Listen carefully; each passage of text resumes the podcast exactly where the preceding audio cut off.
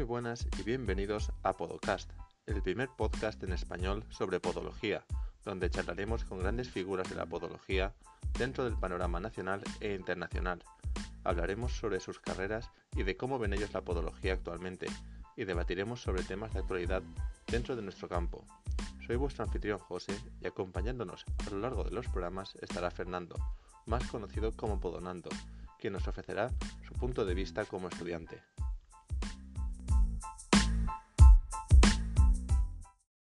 Muy buenas y bienvenidos a la segunda entrevista de Podcast. Con nosotros hoy tenemos, como siempre, a Fernando. Buenas, ¿qué tal? Muy buenas, Fernando. Y nuestro invitado de hoy, una persona muy especial, Luis Enrique Roche.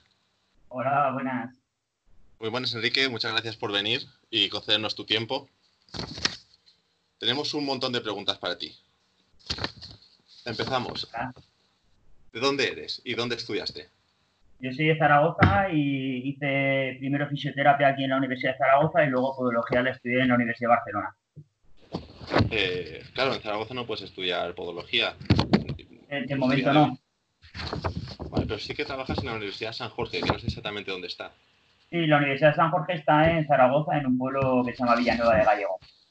¿Y cómo es que trabajas allí? ¿Si no hay podología o ahora sí que hay? No, no, en la universidad es, eh, fisioterapia y yo trabajo como docente en la radio de fisioterapia, doy la asignatura de biomecánica humana y fisioterapia deportiva. Ah, vale, muy bien, muy bien.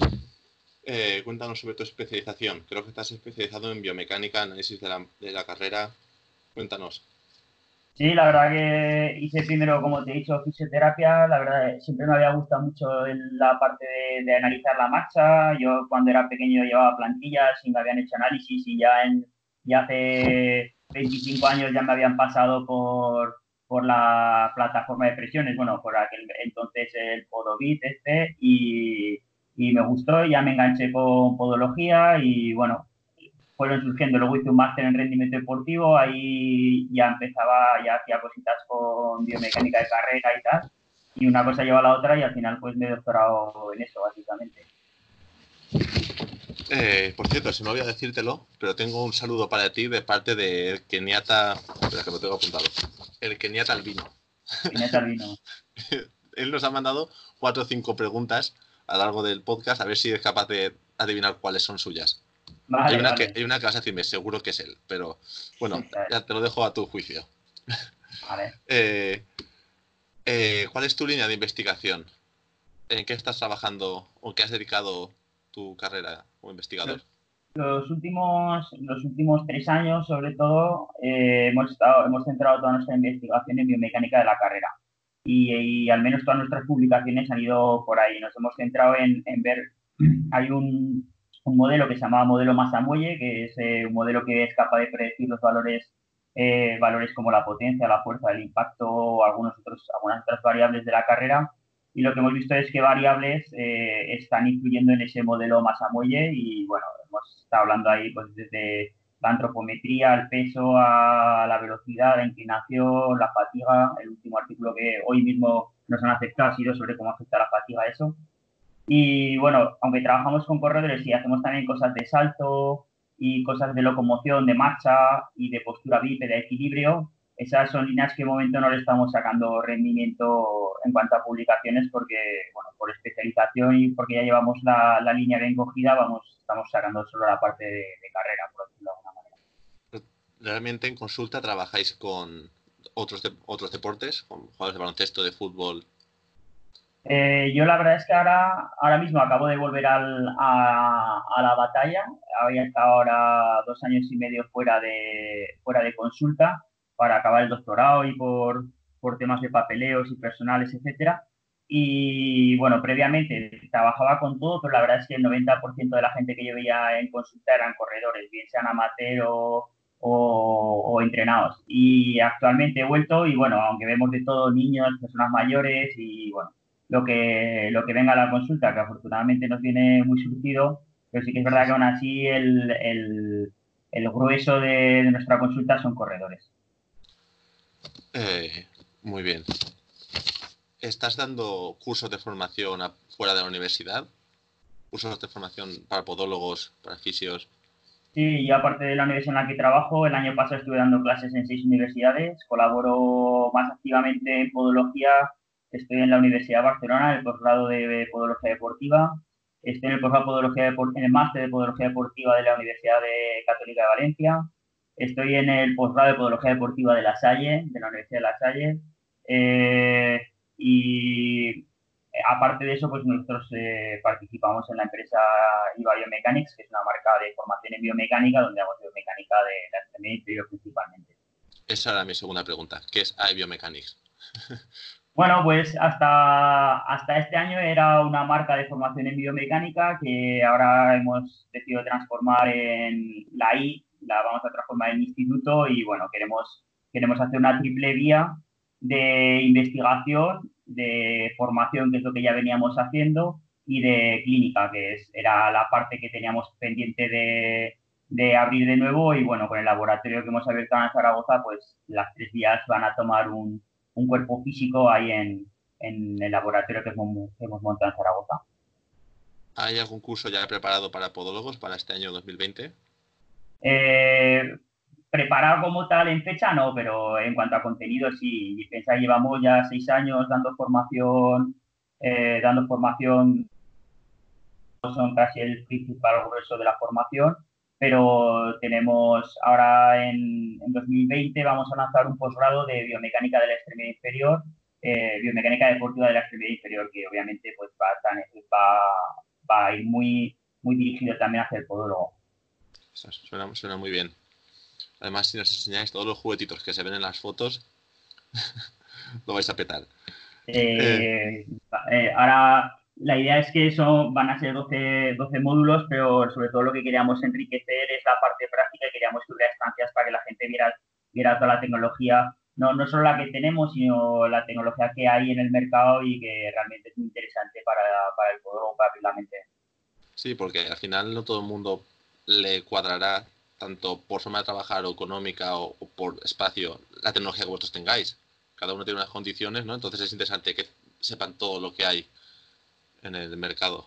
Ya, yo siempre digo que esto es como un coche, ¿no? Si vas a correr en Fórmula 1, pues necesitas un Fórmula 1, si vas con un Twingo no es una buena idea, pero si vas a hacer una mudanza y vas con un Fórmula 1, pues vas complicado, ¿no? Entonces dependerá un poco de lo que tú vayas a hacer en tu entorno, quién sea tu paciente, qué espacio tengas, qué economía tengas y, bueno, es todo un, eh, es toda una, una forma de, saber lo que hay que hacer. Exacto. ¿Desarrollas la profesión en clínica, una clínica privada o siempre con la universidad y con iBiomechanics? Eh, como te decía, hasta ahora, hasta ahora, bueno, había estado, había estado casi había estado casi siete años en consulta y, había parado para, para estos dos años y medio, tres últimos para lo que era el doctorado. Entonces, estos dos, tres años no he visto más que paciente en entorno de laboratorio, y, pero los siete años previos sí. Y ahora hemos vuelto otra vez a la consulta y vemos pacientes, eh, vemos ya pacientes otra vez en consulta vía privada. Muy bien. Eh, bueno, esto es información privilegiada. Eh, coméntanos un poquito sobre tu ideas o tu proyecto de podcast, que vais a comenzar en breves. Bueno, la verdad es que tenemos, tenemos ya desde hace años, yo he venido colgando siempre mis charlas, eh, charlas en los congresos, etcétera. Yo tengo un canal de YouTube que estaba, estaba en principio en mi nombre, luego lo trasladamos a la marca y ahí pues las charlas en la mayoría de los congresos que voy siempre los grabo con audio y vídeo y las cuelgo, ¿no? Eh, no, es un, no es un tema que me guste guardar, sino que ya que son públicas y lo hacemos en un entorno público, me gusta luego darles difusión.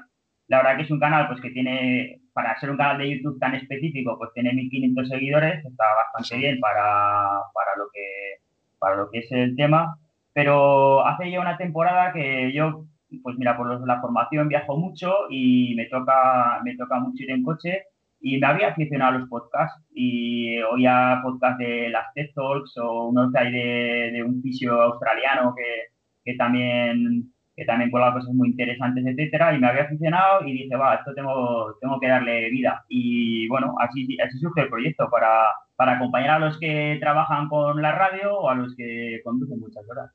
Al final, eh, yo me aficionado a los podcasts de la misma manera. ¿qué hago en el coche si ya me sé toda mi música y la radio no me gusta? Pues empecé a escuchar podcast y, Y supongo que a Fernando le pasará igual también.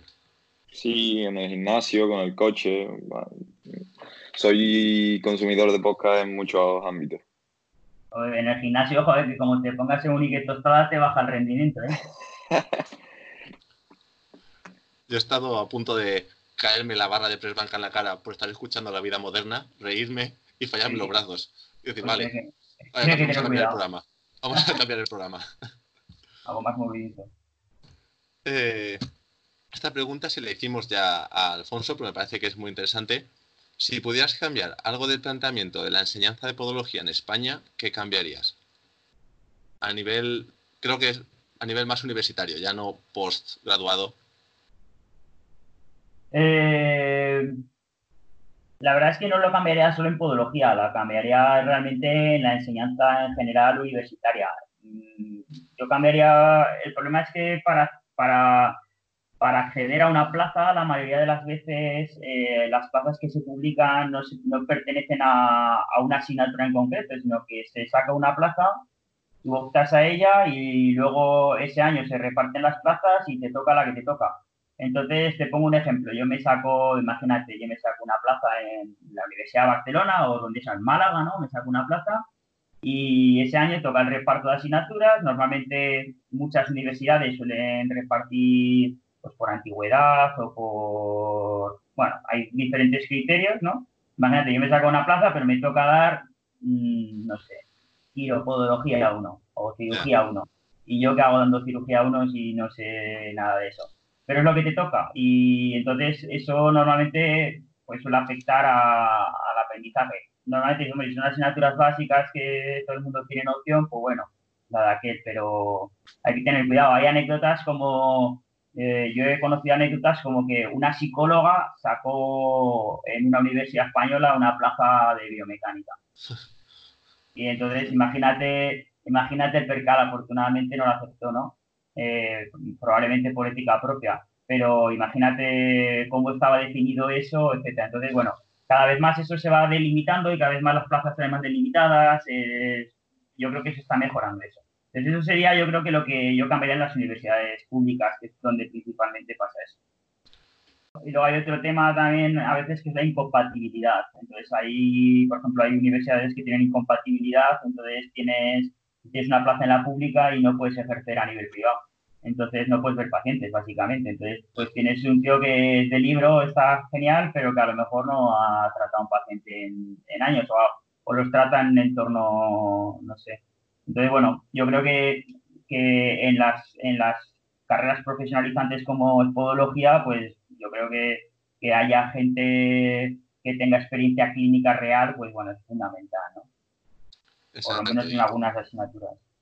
Y compaginar podólogos veteranos con podólogos jóvenes también.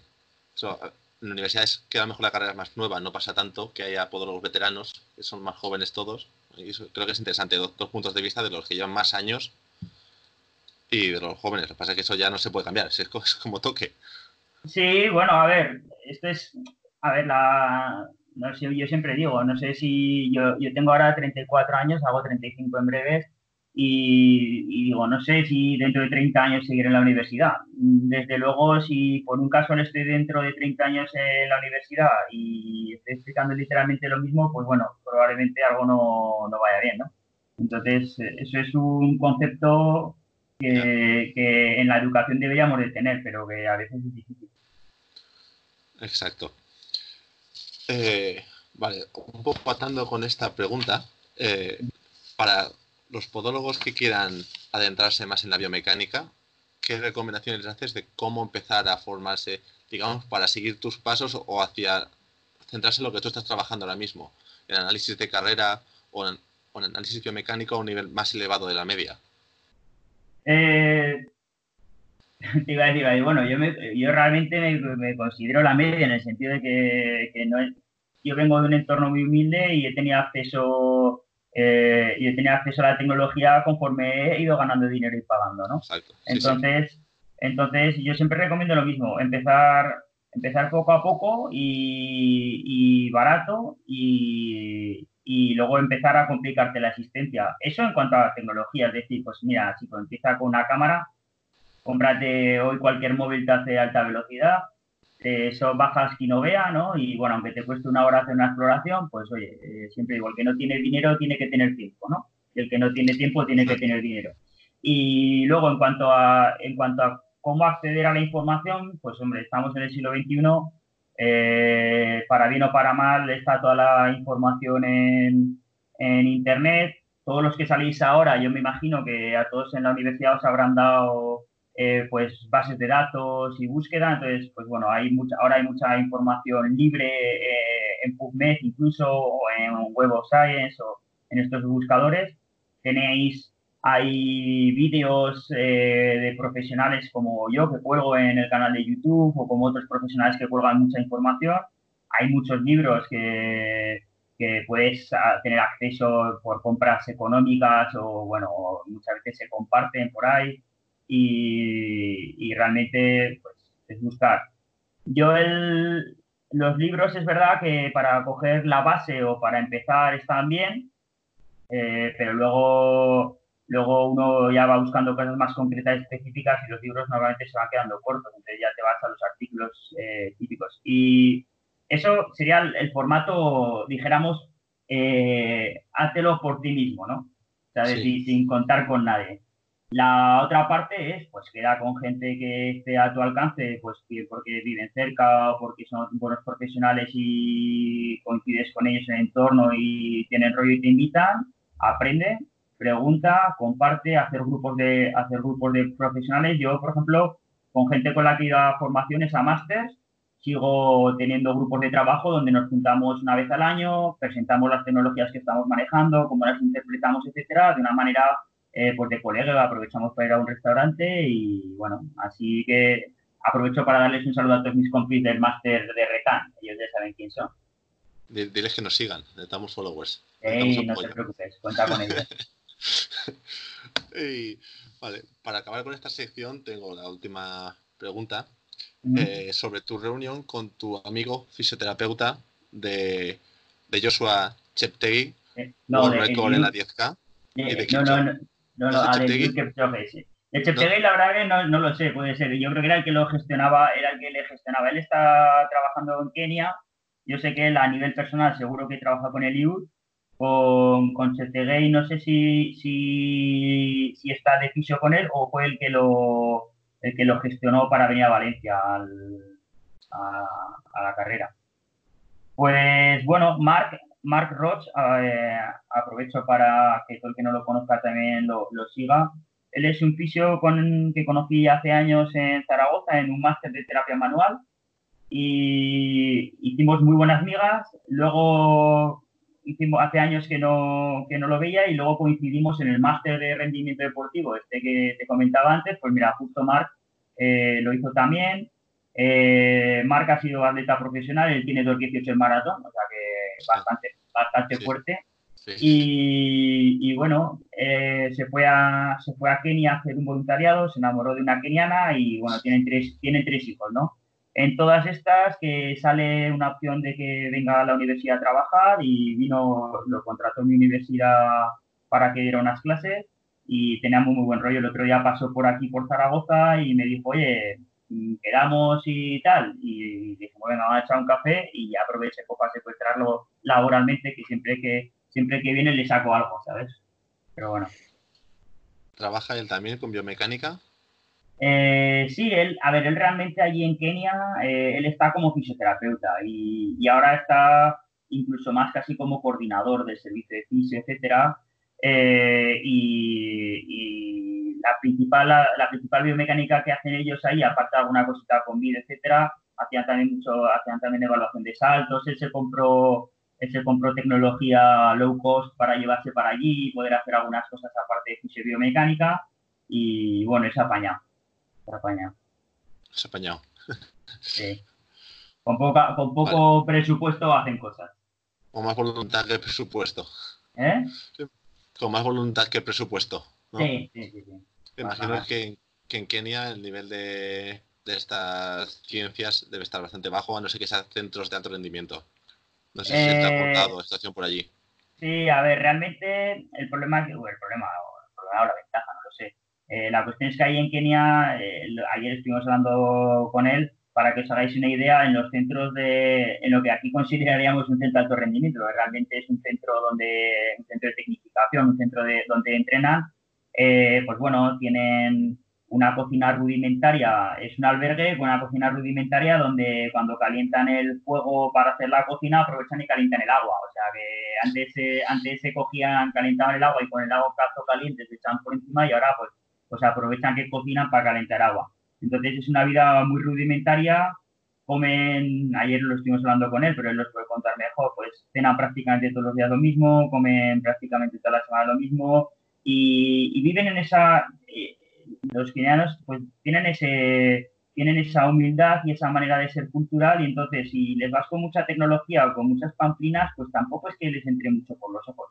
Entonces las cosas las van cambiando muy de a poco, pues demostrando que hay cosas que van funcionando nuevas, etcétera, pero son bastante, por lo visto, por lo que comentaba Marcos, bastante tradicionalistas, ¿no? hay, que, hay que ir con la mentalidad apropiada, ¿no? Para adaptarse a aquello.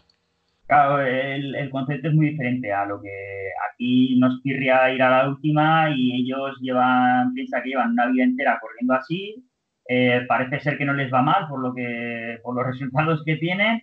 Y claro pues allí cambiar allí allí cambiar una coma a alguien que lleva a un grupo que lleva liderando eh, la resistencia toda la toda la vida pues bueno es muy difícil no exacto